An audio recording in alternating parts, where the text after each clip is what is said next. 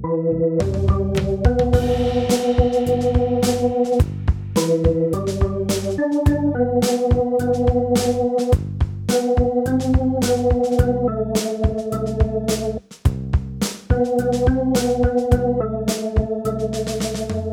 Lieben, was ich mit dieser Folge mache, ist wirklich ein bisschen sonderbar.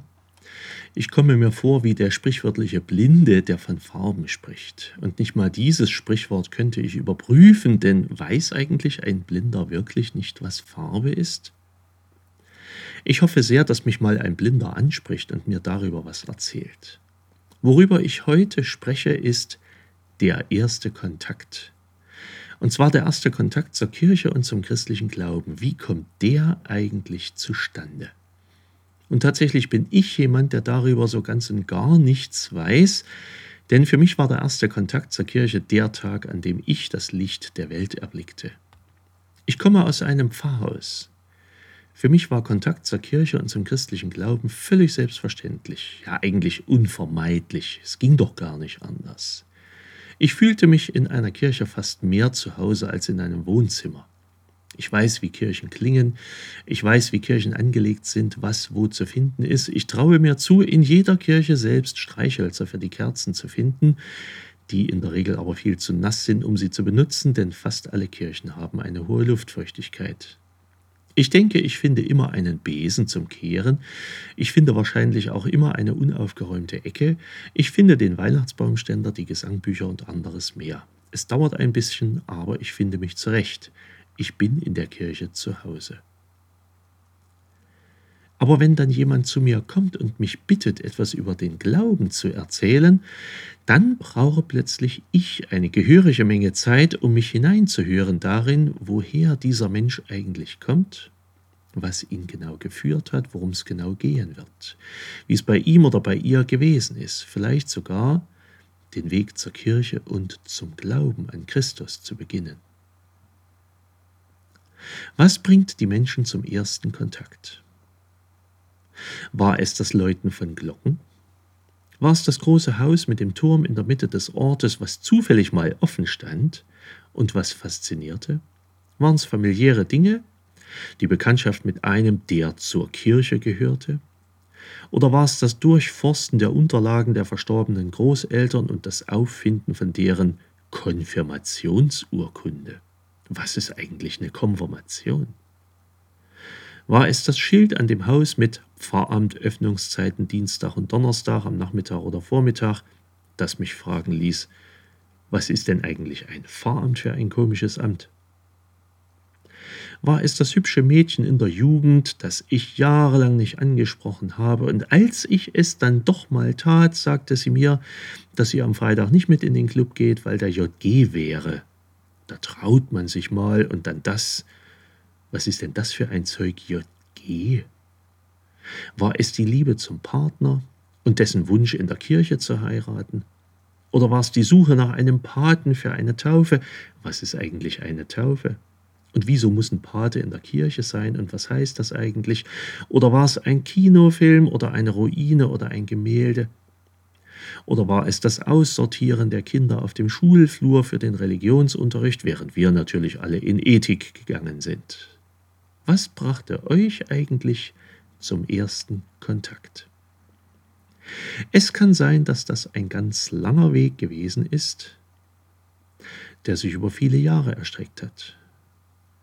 Und dass man sich vielleicht tatsächlich aller paar Jahre ein Stück näher zu einer Kirche hin bewegt hat.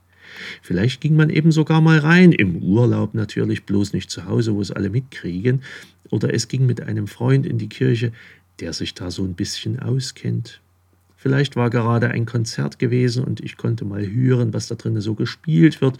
Und ich wurde Gott sei Dank nicht sofort angesprochen, sondern konnte mich aus der Kirche auch wieder herausschleichen. Ganz unbemerkt. Und selbst nach diesem ersten Betreten einer Kirche kann es noch viele Jahre dauern, bis man überhaupt mit sehr guten Freunden über dieses Gefühl im Bauch redet, das einen antrieb, in die Kirche zu gehen. Wie gesagt, von mir als Pfarrer sind das alles Mutmaßungen. Ich rede, ohne diese Situation überhaupt zu kennen. Ich habe sie bezogen auf die Kirche nie erlebt. Ich war irgendwie schon immer in der Kirche.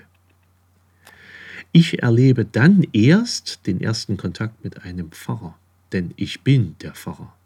Und manche kommen und sagen, Herr Pfarrer, ich will mehr über den Glauben an Jesus wissen. Gibt es da mal so einen Kurs?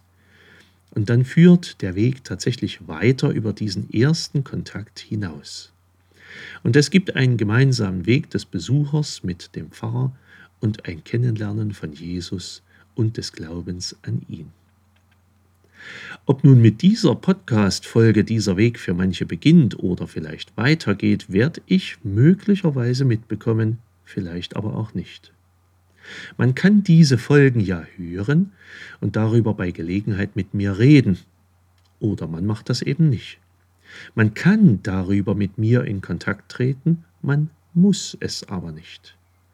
Ich will aber meinerseits versuchen, mit dieser und mit vielen weiteren Folgen diesen Abschnitt des Weges mit euch zu gehen.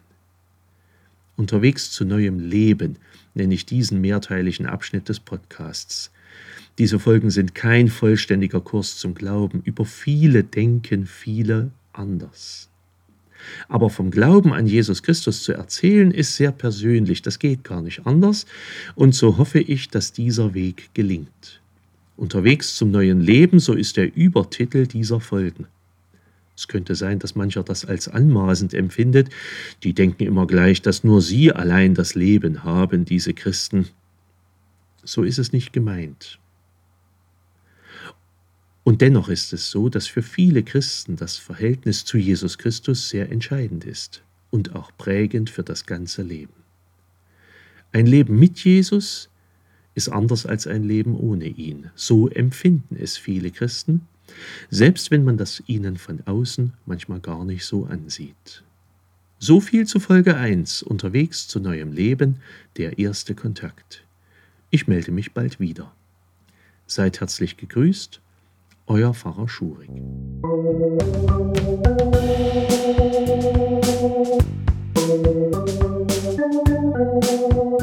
Musik